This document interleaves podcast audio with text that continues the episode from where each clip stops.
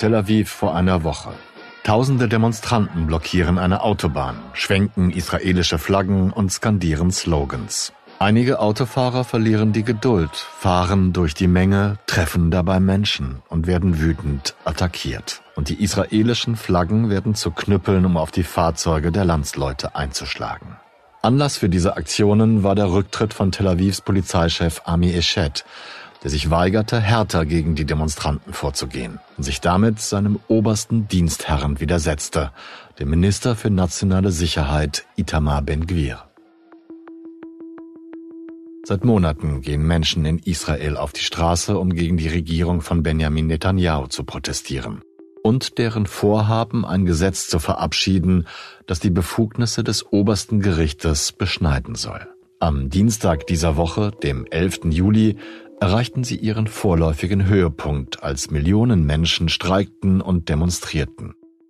Am Dienstag hat die Knesset das umstrittene Gesetz in erster Lesung gebilligt. Mit 64 gegen 56 Stimmen. Gegen das halbe Parlament und gegen den Willen des halben Volkes. Zwei Lesungen folgen noch. Dann kann das Gesetz in Kraft treten.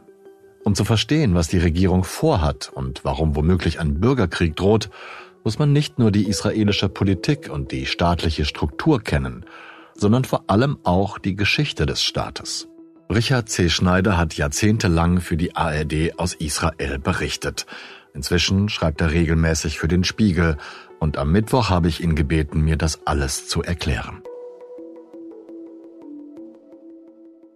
Wenn man anschaut, was am 11. Juli passiert ist in Israel mit diesen Massendemonstrationen im ganzen Land, mit dem Versuch, einen sogenannten Tag der Störung durchzuziehen, nachdem in erster Lesung ein Gesetz verabschiedet worden ist, ähm, das die sogenannte Verhältnismäßigkeit äh, außer Kraft setzt.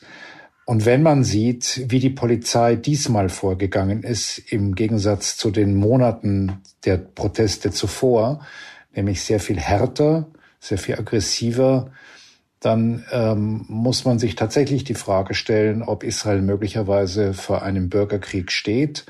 Dieses Wort Bürgerkrieg ist auch überall in Israel in der Luft. Die Leute reden darüber, haben Angst davor.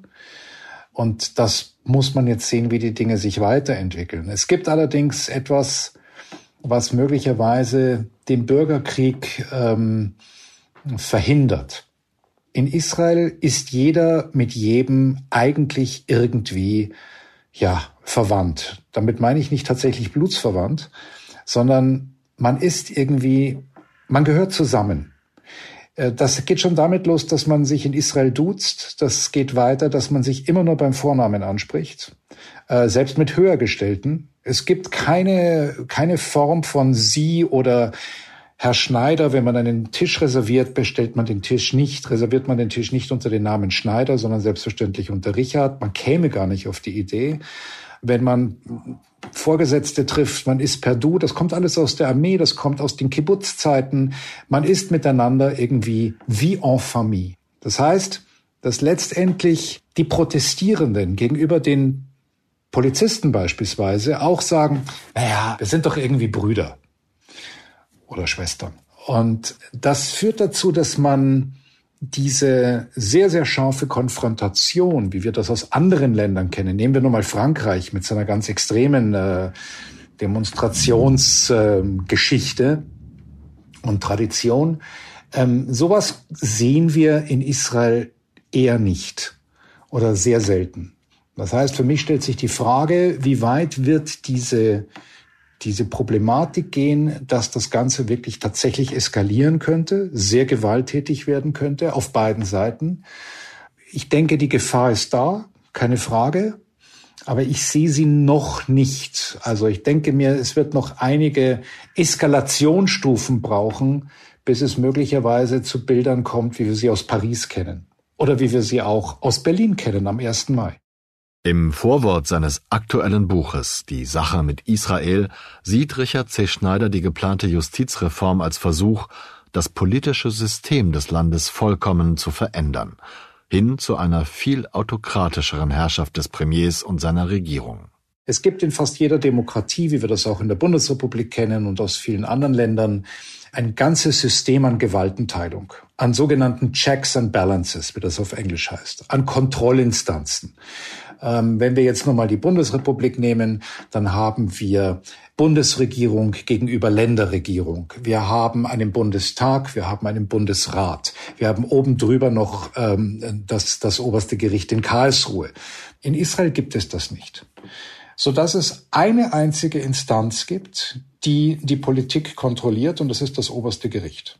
Das ist die einzige Instanz, die in der Lage ist, der Politik zu sagen, so nicht. Also wenn Gesetze beschlossen werden, kann das oberste Gericht sie kippen oder verändern lassen.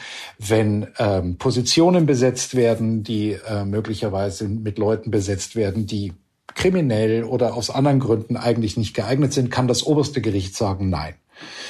Die sogenannte Justizreform, wie diese Regierung sie durchsetzen will, ist darauf angelegt, das oberste Gericht in diesen Möglichkeiten zu beschränken bzw. komplett aus den Angeln zu heben. Und das würde bedeuten, dass die Politik, sprich die Regierung, egal welche, überhaupt nicht mehr kontrolliert werden kann. Es gäbe keinerlei Instanz mehr und keinerlei juristische Möglichkeit mehr, der Politik zu sagen, nein, so geht's nicht. Und das ist natürlich nicht nur die komplette Aufhebung der Gewaltenteilung, sondern das ist ein anderes System. Die Regierung sagt, das wird dann eine bessere und offenere und fairere Demokratie, aber wie wir ja nun mittlerweile auch von Donald Trump und vielen anderen kennen und wie wir es von George Orwell kennen, da heißt es ja immer Neusprech, also mhm. diese Sprache, ja, die dann äh, Newspeak, also diese Sprache, die man dann sozusagen benutzt, um Dinge zu verschleiern, so ist auch das natürlich nur, ähm, das sind nur Begriffe und Worte, die aber nichts bedeuten. Das Problem, das wir jetzt da sehen, geht aber noch weiter. Es geht also nicht nur um die Frage, wird Israel als liberale Demokratie weiter existieren oder möglicherweise ein autoritäres Regime bekommen, sondern es ist gleichzeitig ein, ein Kampf zweier sehr unterschiedlicher Anschauungen für das, was Judentum und was ein jüdischer Staat eigentlich sein soll. Beispielgefällig? So äußerte sich Benjamin Netanyahu über die geplante Reform mit der er nach eigenen Worten eine effektivere Regierungsarbeit erreichen will, ohne zu viel störende Interventionen des obersten Gerichtes. Auch nach der Reform werden die Unabhängigkeit des Gerichtes und Bürgerrechte in keiner Weise beeinträchtigt. Das Gericht wird weiterhin die Rechtmäßigkeit von Handlungen und Ernennungen der Regierungen überwachen. An diesem Punkt hilft es, die Geschichte des Staates Israel zu kennen. Keine Sorge, ich wusste bis zu diesem Gespräch auch fast nichts über die Tatsache, dass schon bei dessen Gründung grundsätzliche Konflikte bestanden. Zwischen Zionisten, die einen säkularen Staat anstrebten, also eine weltliche Staatsform wollten, in der das jüdische Volk eine Zuflucht nach 2000-jähriger Verfolgung finden sollte. Wegen dieses Traumas sollte der Staat liberal ausgerichtet sein, denn man wollte ja nicht so sein wie die Verfolger selbst und auf der anderen Seite Orthodoxen, die die Halacha als Maßstab erachteten, die überlieferten göttlichen Gesetze des Judentums und in deren Glauben die Ankunft des Messias noch bevorsteht. Das ist nur eine sehr, sehr grobe Zusammenfassung. Entscheidend für die Lage in Israel sind vor allem zwei Dinge. Der Konflikt mit den Palästinensern, der zweiten großen Volksgruppe in Israel, die ebenfalls umstrittene Gebiete wie das Westjordanland als Heimat beanspruchen. Und der Einfluss radikaler jüdischer Siedler, die seit Jahrzehnten immer wieder versuchen, Gebiete jener Palästinenser zu besetzen und zu annektieren. Und auch die Entstehung dieser Bewegung ist wichtig, um den Konflikt zu verstehen. 1967, Sechstagekrieg, Israel erobert das Westjordanland, die Golanhöhen und Gaza. Aber konzentrieren wir uns vor allem auf das Westjordanland, denn das ist wichtig, weil das Westjordanland ist das eigentliche Gebiet, in dem sich die biblische Geschichte abgespielt hat. Und ist das eigentliche Israel. Plötzlich gewinnen Juden einen Krieg nach sechs Tagen, sensationell, unerwartet, und sie gewinnen nicht nur den Krieg in sechs Tagen wie durch ein Wunder, sondern sie erobern nach 2000 Jahre und nach nur wenigen Jahrzehnten nach Auschwitz erobern sie die heiligen Städten zurück. Also, Tempelberg mit der Klagemauer, mit der Westmauer des einstigen Tempels. Die Höhle Machpelah, die Grabstätte der Patriarchen und deren Frauen, der Stammmütter in Hebron. Das Grab der Stammmutter äh, Rachel bei Bethlehem. Gräber der Propheten. Den ältesten und größten jüdischen Friedhof der Geschichte, nämlich den Friedhof auf dem Ölberg und so weiter und so weiter. Was damals entstand, war eine Art, also fast schon Massenhysterie, sowas wie bei den Beatles, an die ich mich sehr genau erinnern kann, und zwar auch bei Juden im Ausland, weil erstens mal alle befürchtet hatten, das wird jetzt der Untergang Israels, dieser ja. Krieg. Wir werden das, es mehr zurückgeworfen. War's. Und nicht nur, dass man so grandios gewonnen hat, sondern plötzlich hatte man nach 2000 Jahren die eigenen heiligen Städten wieder in der Hand. Und selbst der laizistischste Jude dachte plötzlich, das ist eigentlich ein Wunder. Es ist wie ein Wunder Gottes hatte sozusagen eine religiöse Erfahrung dadurch in gewisser Weise. Hatte eine religiöse Erfahrung und, und hatte plötzlich irgendwie so, dachte, na ja, äh, was hier geschieht, ist wirklich außerordentlich. Anhand dieser Ereignisse entwickelten orthodoxe Theologen eine Sichtweise der Verhältnisse, die noch heute von radikalen Siedlern als ihre Legitimation angesehen wird, um Gebiete unter palästinensischer Verwaltung zu besetzen. Gott hat uns jetzt dieses Land gegeben, zurückgegeben, wir müssen jetzt raus und da siedeln, um das Land vorzubereiten auf die Ankunft des Messias. Wir können dieses Land überhaupt niemandem zurückgeben, weil es gehört niemandem. Es gehört ja uns, weil Gott uns das verheißen hat. Und so begann die Siedlungsbewegung. Und die Siedlungsbewegung, von denen wir jetzt extreme Vertreter in dieser Regierung sind, mit dem nationalen Sicherheitsminister Itamar Ben-Gvir, mit dem Finanzminister und verantwortlichen Minister für zivile Angelegenheiten in den besetzten Gebieten, genannt Bezalel Smotrich. Bei denen passieren zwei Dinge gleichzeitig. Und das ist auch, wo ich sage, um wieder zurückzukommen zu dem Eingangsgedanken, was wir hier sehen im Moment, ist nicht nur die Frage Demokratie oder autoritärer Staat, sondern auch welches Judentum. Und so haben wir hier einen einen Kulturkampf laufen, der schon sehr, sehr früh begonnen hat. Das ist, was wir jetzt erleben, ist sozusagen die Spitze des Eisbergs einer Entwicklung, die schon vor 50, 60 Jahren begonnen hat in Israel, die vor allem auch dann unglaublich Fahrt aufgenommen hat nach 1967 mit der Siedlerbewegung. Und das wiederum ist aber auch gepaart, und da sind wir dann wieder im 21. Jahrhundert, mit Elementen einer populistischen Rechten, wie wir das von Donald Trump kennen, von Viktor Orban kennen, wie wir das aus vielen anderen Ländern kennen. Und somit ist das, was wir gerade in Israel erleben, dieser politische Kampf, nicht nur ein, wenn man so will, unten drunter ein religiöser Kampf, sondern es ist auch ein Kampf, den wir in der gesamten westlichen Welt sehen, nämlich eine Krise des Liberalismus. Bezalel Smotrich ist Netanyahus Finanzminister. Ein Mann, der sich selbst damit brüstet, ein homophober Faschist zu sein und Araber zu hassen. Itamar Ben-Gvir haben wir schon im Intro dieser Folge kennengelernt. Als Beispiel für seine Haltung kann eine Szene aus dem Mai 2021 dienen, als er palästinensische Einwohner mit einer Pistole bedrohte. Die Polizei aufforderte, auf sie zu schießen und dabei schrie, wir sind die Herren im Haus. Denkt daran, ich bin euer Hausherr. Zuvor waren er, seine Entourage und die Sicherheitskräfte mit Steinen beworfen worden. Wir haben mehrere Spaltungen in Israel heute. Wir haben natürlich die Spaltung zwischen religiös und nicht religiös. Um das jetzt, also das ist jetzt sehr vereinfachend, aber wir haben die Spaltung zwischen religiös und nicht religiös. Wir haben die Spaltung zwischen links und rechts. Und wir haben vor allem die Spaltung zwischen mesrachischen, sprich orientalischen Juden und aschkenasischen, sprich europäischstämmigen Juden. Dieses letztere ist ein wesentliches Element des Konfliktes heute innerhalb der Gesellschaft, weil dem etwas zugrunde liegt, was in seinen Anfängen, der, also in den Anfängen des äh, jüdischen Staates sehr richtig war, leider richtig war, nämlich ein massiver Rassismus der europäischen Gründerväter Israels gegenüber den arabischen Juden. Und über viele, viele Jahre waren die orientalischen Juden sehr benachteiligt.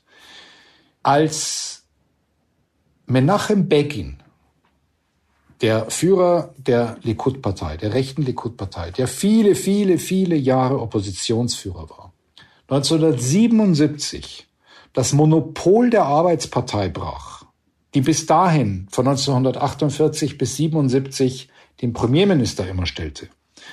Als also zum ersten Mal ein rechter Politiker Premierminister wurde, hat Begin die Wahl gewonnen, weil er es geschafft hat, die misrachischen Juden auf seine Seite zu ziehen. Und er schaffte es im Wahlkampf, den misrachischen Juden klarzumachen, ich bin einer von euch, ich werde von der Elite genauso verachtet wie ihr, ich werde euch helfen, dass euer, eure Stimme gehört wird, dass es euch besser gehen wird.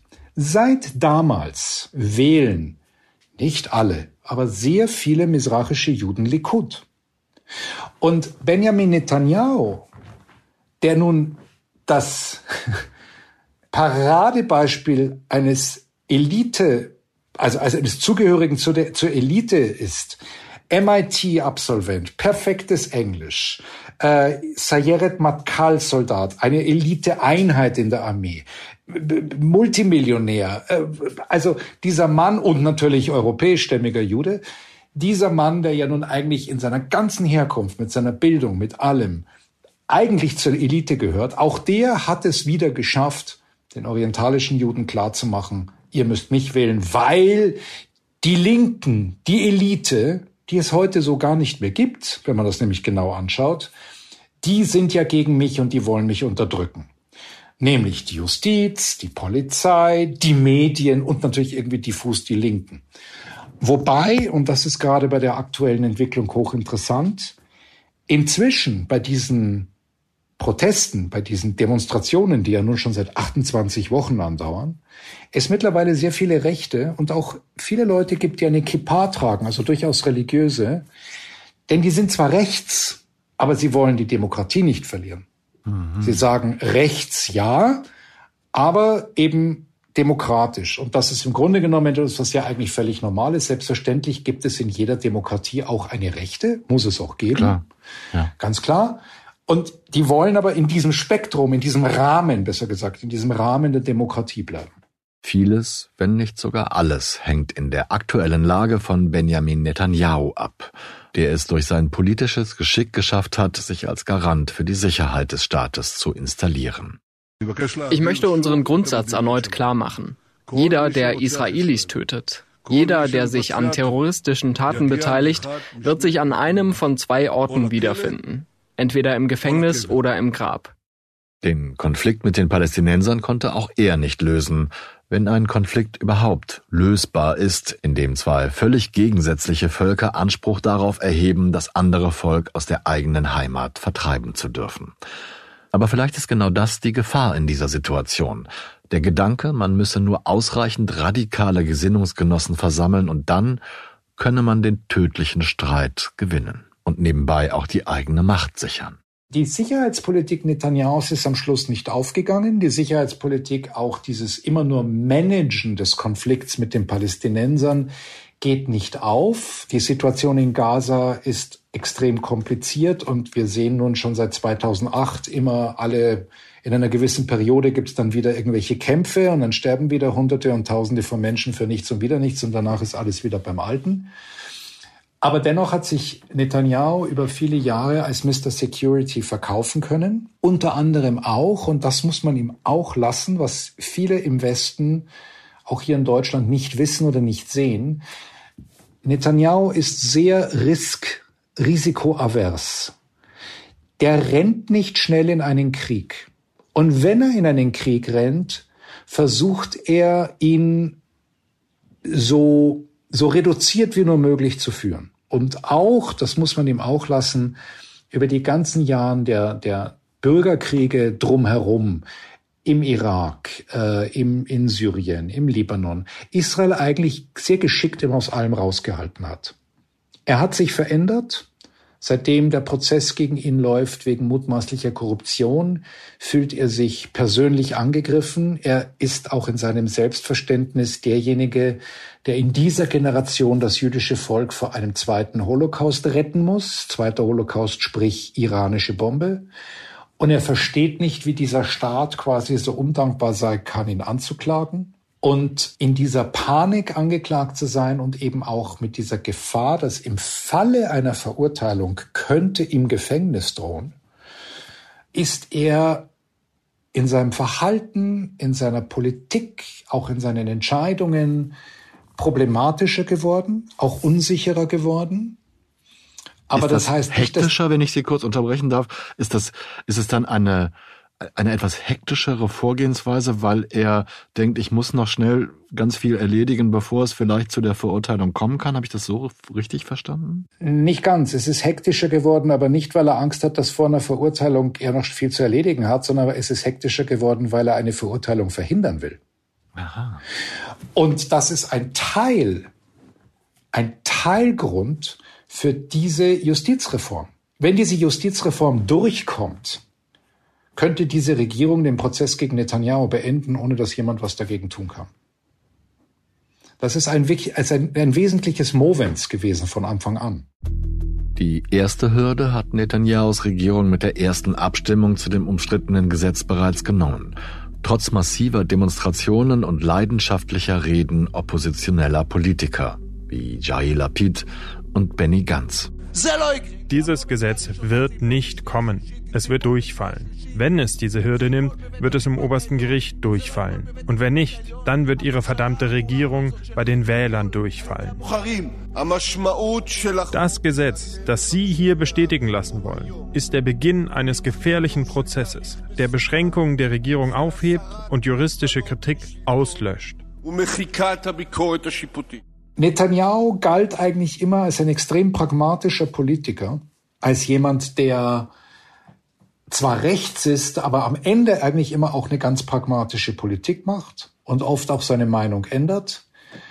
Er hat ja jetzt aufgrund des Druckes durch die Straße und durch andere äh, Vorfälle im März, nachdem man sozusagen die Justizreform bis Ende März durchpeitschen wollte, hat er stoppen müssen. Er hatte keine Wahl, er musste stoppen.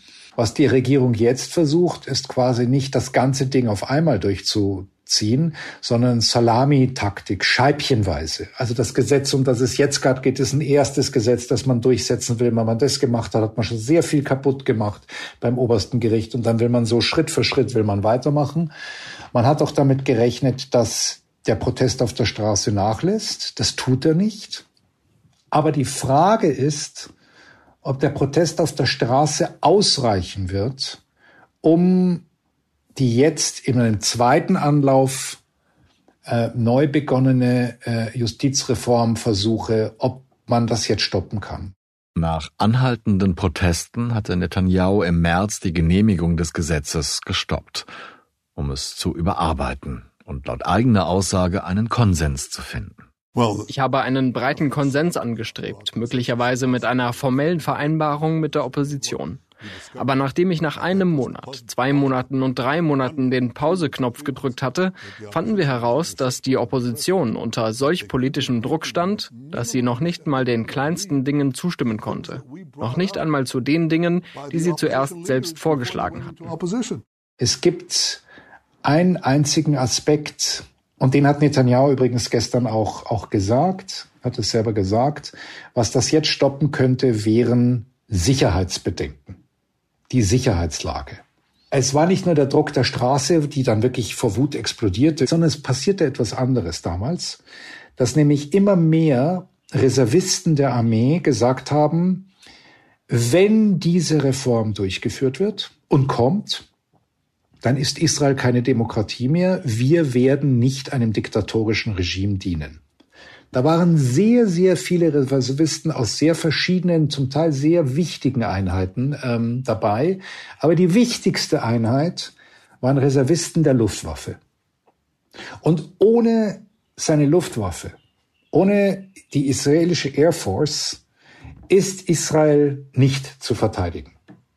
Und man muss auch wissen, dass die israelische Luftwaffe zur Hälfte aus Reservisten besteht. Das heißt, die die unter Waffen stehenden gerade dienenden Piloten sind nicht die gesamte Luftwaffe. Und diejenigen, die als Reservisten quasi im Zivilleben sind, gehen aber regelmäßig zu Übungen oder fliegen auch Einsätze, zum Beispiel jetzt im letzten, bei den letzten äh, äh, Kämpfen in Gaza mit, mit dem islamischen Dschihad. Das heißt, ohne diese Reservisten ist Israel im Grunde genommen ja nicht verteidigungsfähig und nicht angriffsfähig, gar nichts. Ah. Das ist also ein großes Gewicht dieser Leute. Wenn sie Hat ein ganz so großes Gewicht. Und wir haben jetzt in diesen Tagen gesehen in Israel, dass es wieder sehr viele Einheiten gibt, auch Einheit der, der Cyberkrieg-Einheiten und der Geheimdienste, also alles extrem wichtige Einheiten, die gesagt haben, wir dienen ab sofort nicht mehr oder wir werden nicht dienen, wenn es eine Diktatur wird.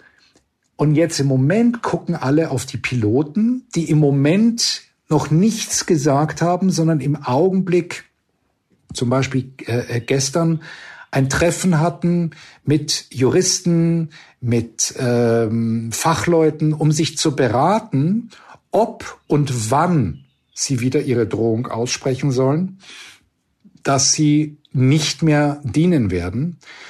Denn denen ist natürlich auch bewusst, ich kann nicht 20 Mal sagen, ich werde nicht dienen. Beim 21. Mal höre ich nicht mehr hin. Aber die haben noch ein anderes Problem, nämlich dass tatsächlich durch diese enorme innenpolitische Krise Israel schwächer geworden ist und dass zum Beispiel die Lage im Westjordanland immer weiter eskaliert. Sie eskaliert, weil auf der palästinensischen Seite es immer aggressiver wird. Sie eskaliert auch, weil die israelische Armee immer aggressiver eskaliert, äh, äh, agiert wie in Jenin. Und das geht auch zurück auf den Druck der Siedler der Minister, die Siedler sind, die wollen die Lage im Westjordanland mit eskalieren lassen, weil sie im Grunde genommen den Palästinensern zeigen wollen, wer ist hier Herr im Haus und weil sie im Grunde genommen sagen, das ist unser Land und das wollen wir jetzt endgültig für uns haben. Und das ist also ein ganz, ganz kompliziertes Gemisch, vor allem weil die Armee ja sehr viel rationaler denkt als solche Politiker. Da stellt sich natürlich die Frage, Herr Schneider, wie groß denn der Einfluss der Siedlerbewegung inzwischen ist. Und zwar in der Politik, aber auch vor allem in der Gesellschaft. Also, wie sehen die Menschen in Israel diesen andauernden Streit um das Westjordanland heute? Naja, wir sehen, dass sie in der Mitte der Gesellschaft angekommen ist, in der Form, dass, ähm, es mittlerweile, dass sie mittlerweile zwei sehr, sehr wichtige Minister, Bezalel Smotrich und Itamar Ben-Gvir, stellen. Die Siedler haben über Jahrzehnte ähm, versucht, in die entscheidenden Positionen des Staates zu gelangen. Man findet Siedler oder Befürworter der Siedlungen in den Ministerien, in den Ämtern, in den Schulen, überall. Auch in der Armee. In vielen Eliteeinheiten findet man immer mehr Siedler und nicht so sehr Kibbutzniks, wie das früher mal der Fall war. Das heißt, es geht nicht nur darum, dass sie als Personen immer äh, mehr in die Mitte der Gesellschaft hineindrängen, sondern dass ihr Denken auch immer mehr in die Gesellschaft schon eingedrungen ist. Wenn Sie heute einfach Israel anschauen, und Israel ist eine Gesellschaft mit sehr jungen Menschen, also während Deutschland immer weiter altert, ist Israel extrem jung. Der Sechstagekrieg war 1967. Wir haben mittlerweile zwei, drei Generationen, die ein Israel ohne das Westjordanland überhaupt nicht kennen die diese Grenzen gar nicht mehr kennen. Man sieht das beispielsweise auch an, an Landkarten. Es gibt keine grüne Linie mehr bei normalen Karten. Das ist verwischt. Und äh, es gab, wenn ich mich jetzt richtig erinnere, ich will jetzt nichts Falsches sagen, aber vor einigen Wochen gab es so einen kleinen Aufstand, weil an einigen Schulen in Tel Aviv man auf den offiziellen Landkarten wieder die grüne Linie einzeichnen wollte und das Erziehungsministerium hat das verboten. Okay. So, es heißt, diese, diese Vorstellung, dass dieses Gebiet zu Israel gehört, ist sozusagen verinnerlicht. Und es ist auch sehr interessant. Früher redeten auch in, in, in, in den Medien, redeten unsere israelischen Kollegen immer von Stachim. Shetach heißt Gebiet, Stachim ist der Plural, also von den Gebieten gemeint sind die besetzten Gebiete. Sie hören heute immer mehr Journalisten und nicht nur Rechte automatisch von Juda ve Shomron, Judäa und Samaria reden, von dem, mit dem biblischen Namen. Das heißt, da beginnt auch in der, in der Terminologie hat sich schon längst was verschoben. Und insofern haben sie eine etwas paradoxe Situation. Auf der einen Seite gehört das irgendwie dazu. Auf der anderen Seite, wenn Sie Umfragen sehen, finden Sie immer noch eine Mehrheit, die theoretisch bereit wäre, die besetzte Gebiete zurückzugeben, wenn man denn wirklich Sicherheit bekäme. Aber da man keine Sicherheit bekommt, kann man ja nicht zurückgeben. Das heißt, es ist so wohlfeil zu sagen, pass mal auf, ich gebe dir die Hälfte meines Vermögens ab, wenn ich genau weiß, dass dass dir, wenn, wenn du mir dafür, ich weiß nicht was gibst, und dann verlange ich irgendwas, bring mir einen weißen Elefanten, ja, und ja. ich weiß genau, der kann mir keinen weißen Elefanten bringen, also brauche ich ihm auch nicht die Hälfte meines Vermögens geben und sage, du, ich gebe dir die Hälfte meines Vermögens, bring mir einen weißen Elefanten. Also das ist so ein bisschen diese, diese Absurdität, aber Sie sehen bei den Umfragen, dass es dann trotzdem noch ein Bewusstsein gibt in der Mehrheit, dass es trotzdem noch Gebiete sind, die man eigentlich nicht haben will, aber irgendwie doch hat. Also das ist auch ein bisschen ähm, klingt widersprüchlich, aber so ambivalent fühlt sich das einfach auch in Israel an. Schon als ich begann, mich für Nachrichten zu interessieren, in den späten 70ern und frühen 80ern, verging gefühlt kaum eine Woche, in der es keine Meldung über tödliche Attentate in Israel gab. Die Fatah, Yasser Arafats PLO und diverse Volksfronten legten Bomben in Bussen, schickten Selbstmordattentäter, feuerten auf Menschen und nahmen Geiseln. Als Jugendlicher stellte ich mir damals vor, wie furchtbar das Leben in einem Land sein muss, in dem an jeder Ecke der Tod durch Terroristen lauern kann. Aber wie ist das im heutigen Israel? Wie sehr spüren die Menschen den andauernden Konflikt im Alltag? Die Wahrheit ist, dass bis auf die Momente, wo es einen Terroranschlag gibt oder wieder mal einen Krieg mit äh, dem islamischen Dschihad oder der Hamas oder jetzt diese zwei Tage in Jenin, der Konflikt nicht vorkommt. Der Konflikt kommt deswegen nicht vor, weil man sich daran gewöhnt hat, dass eigentlich alle israelischen Regierungen seit vielen, vielen Jahren dazu übergegangen sind, wie Sie das nennen, den Konflikt lediglich zu managen. Und alle sagen, es gibt keine Lösung. Man kann halt jetzt nichts machen, also müssen wir halt schauen, wie wir mit der Situation klarkommen, vielleicht eines Tages. Und es wird halt gemanagt und ab und zu kracht's halt und dann ist es furchtbar, dann ist man sich dessen wieder bewusst und dann vergisst man es wieder. Und man vergisst es auch deshalb wieder, weil durch den Bau des Sperrzauns dieser Austausch ich nenne es auch positiven Austausch zwischen Palästinensern und Israelis kaum noch existiert, weil natürlich auch durch den Sperrzaun und durch viele andere Sicherheitsvorkehrungen Terrorattentate innerhalb des Kernlandes Israels weniger geworden sind. Es gibt sie noch, aber sehr viel weniger. Und weil man sozusagen in auch in einer bestimmten Verleugnung lebt und in, in, in so, das ist irgendwo, das ist irgendwo dort. Der Konflikt ist irgendwo dort. In meinem Alltag in Haifa oder in Tel Aviv oder in Netanya ist es nicht so, was mich wirklich beschäftigt. Und die Leute sind in ihrem Alltag mit ganz anderen Dingen beschäftigt, wie wir alle mit anderen Dingen beschäftigt sind in unserem Alltag. Wir denken ja jetzt auch nicht 24-7 über die AfD nach, sondern wir gehen ja. unser ganz normales Leben, machen weiter und dann, ja, und, und ich, auch das ist vielleicht ein ganz gutes, guter Vergleich. Ich meine, hm, viele im Westen sagen, na ja, das ist da drüben im Osten. Ja, ja, genau. Ja, das genau wird, so das wird das. so aus, es wird ja. so ausgelagert. Und das ist ein bisschen dieser Vergleich auch, dass die Israelis, viele Israelis sagen, na ja, das ist da drüben.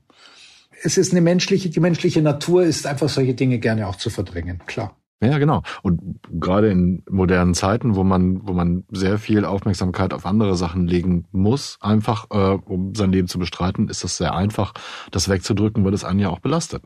Ne, das stelle ich an mir jeden Tag fest, muss ich sagen. Ja, absolut. Ähm, Und es gibt ja. so viele Probleme in Israel, dass man einfach dann sehr gerne verdrängt. Das ist doch klar. Ja. Sie haben im Vorwort Ihres Buches, damit haben wir angefangen, damit würde ich auch gerne dieses Gespräch beenden, nicht, dass wir annähernd irgendwie alles besprochen hätten. Ich würde furchtbar gerne noch drei Stunden mit Ihnen weiterreden, weil ich das so spannend finde, Herr Schneider. Vielleicht müssen wir einfach noch mal eine weitere Folge aufnehmen, indem wir den, den, deutschen Blick auf Israel ein bisschen besprechen, weil ich das auch so spannend finde. Da sind wir heute gar nicht drauf gekommen. Ähm, die Aktualität der Ereignisse. Ne? Auch das passt wieder in dieses, wir, wir, müssen uns darum kümmern, was unsere Aufmerksamkeit gerade beschäftigt. Aber Sie haben im Vorwort Ihres Buches im März die Frage gestellt, kann noch jemand den Zug aufhalten, der immer schneller in Richtung Systemveränderung fährt? Und auch diese Frage, Herr Schneider, gebe ich jetzt mal ganz gemein an Sie zurück. Ich kann Ihnen im Prinzip nur das so beantworten.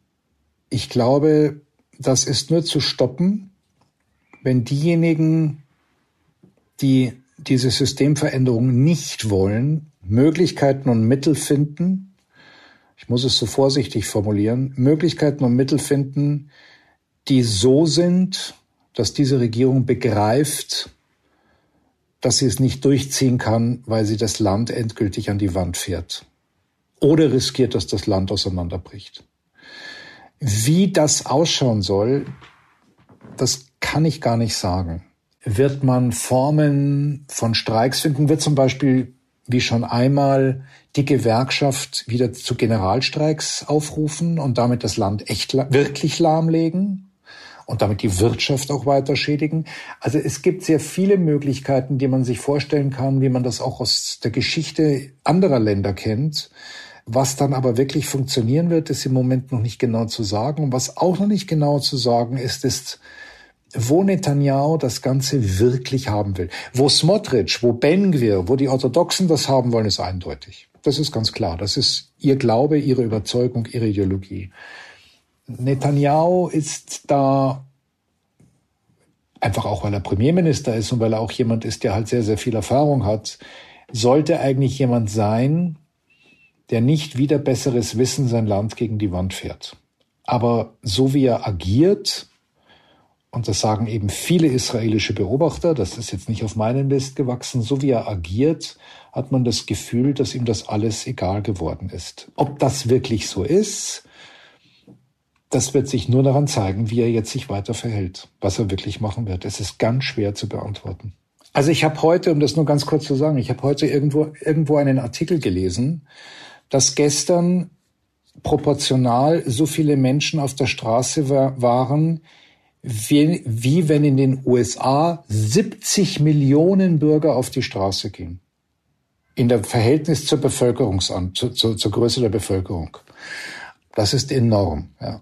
Das führt mich dann zu meiner Schlussfrage. Ähm, Sie haben am Anfang gesagt, dass dies ein Aktionstag, ein, ein wirklich so geplanter und durchgeführter Aktionstag war.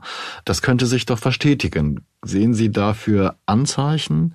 Und dann die wichtigste Frage, worauf muss man denn achten, wenn man die, die Entwicklung Israels be betrachtet?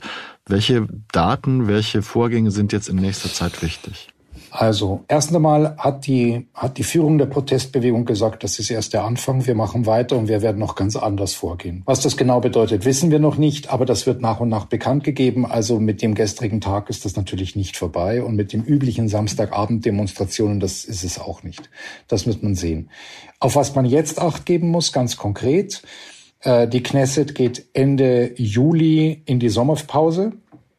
Bis dahin will diese Regierung dieses Gesetz durchgebracht haben in zweiter und dritter Lesung. Das heißt, wir haben jetzt noch zwei Wochen. knapp 14, zwei Wochen, in denen sich eigentlich alles entscheiden wird. Mhm. Es sind genau diese zwei Wochen.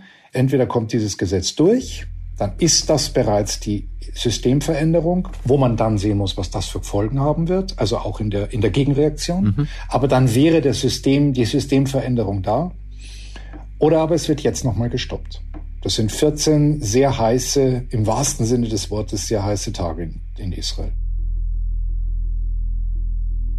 Wenn Ihnen der historische Teil äußerst knapp zusammengefasst vorkam, dann stimmt dieser Eindruck. Wir wollten uns möglichst dicht an den aktuellen Vorgängen in Israel bewegen, aber natürlich habe ich Richard C. Schneider gebeten, mir die historischen Zusammenhänge eingehend zu erklären. Und damit Sie auch diesen Teil hören können, haben wir uns entschieden, unser Gespräch über die Hintergründe des Streits zwischen Zionisten und Orthodoxen als gesonderte Folge gleichzeitig mit dieser zu veröffentlichen. Sie finden jene Episode direkt an nächster Position Ihrer Liste, egal ob Sie 8 Milliarden in Podcast-Apps oder auf spiegel.de hören. Und was die Gefahr in Israel angeht, das wichtigste Kontrollorgan für die Regierung zu verlieren, so erinnert mich das an Deutschland vor etwa zwei Wochen, als unsere Regierung auch mal schnell noch vor der Sommerpause ein wichtiges Gesetz durchs Parlament pressen wollte. Und unser oberstes Gericht, das Bundesverfassungsgericht, das verhinderte.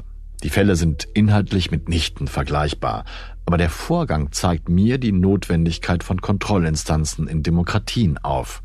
Die nächsten zwei Wochen werden zeigen, ob die Mehrheit der Menschen in Israel diese Notwendigkeit ebenfalls verspürt. Das war 8 Milliarden, der Auslandspodcast des Spiegel. Es ist mir eine persönliche Freude, mich bei Richard C. Schneider für das Gespräch in dieser Folge zu bedanken. Denn schon mein ganzes Journalistenleben ist er der Mann, der mir die Lage in Israel erklärt. Und deshalb war es mir auch eine Ehre, mich mit ihm darüber unterhalten zu können. Eine Ehre und auch ein Privileg ist es, mit Philipp Fackler zu arbeiten, der solche Sonderfolgen-Ideen wie bei diesem Talk mitmacht und sie klanglich veredelt. Und dafür bedanke ich mich bei ihm aufs Herzlichste. Janis Schakarian hat mir wie immer wertvolle Hinweise gegeben, diese Folge flüssiger, verständlicher und einfach besser zu machen. Und dafür danke ich ihm sehr. Meine deutsche Stimme für gerissene Politiker auf der ganzen Welt ist nicht erst seit dieser Folge Marius Mestermann. Und dieses Mal konnte er sein Talent als Benjamin Netanyahu beweisen. Toda Rabba. Und was wären Podcaster ohne Menschen, die ihnen zuhören? Nun, wohl bald keine Podcaster mehr. Ihnen allen danke ich ganz herzlich für Ihr Interesse an 8 Milliarden. Bleiben Sie tapfer und gesund. Ich verbleibe bis zur nächsten Folge, Ihr Olaf Häuser.